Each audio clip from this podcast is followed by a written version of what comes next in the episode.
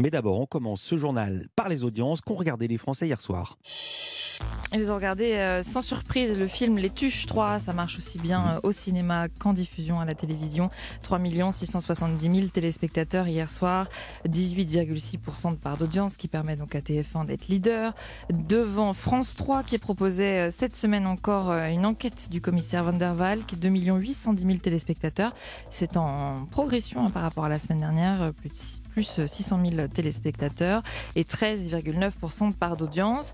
Enfin, c'est France 2 avec le film Millennium, Ce qui ne me tue pas, 2 140 000 téléspectateurs. 11% de part d'audience. Et ce week-end? Pas de surprise, hein, cette semaine encore, euh, les fictions de France Télévisions ont battu euh, les divertissements de TF1. Samedi, le Polar de France 3 était en tête, un téléfilm de la collection Crime A. C'était pourtant une rediffusion, mais bon, il y avait encore plus de 4 millions de téléspectateurs qui ont répondu présent.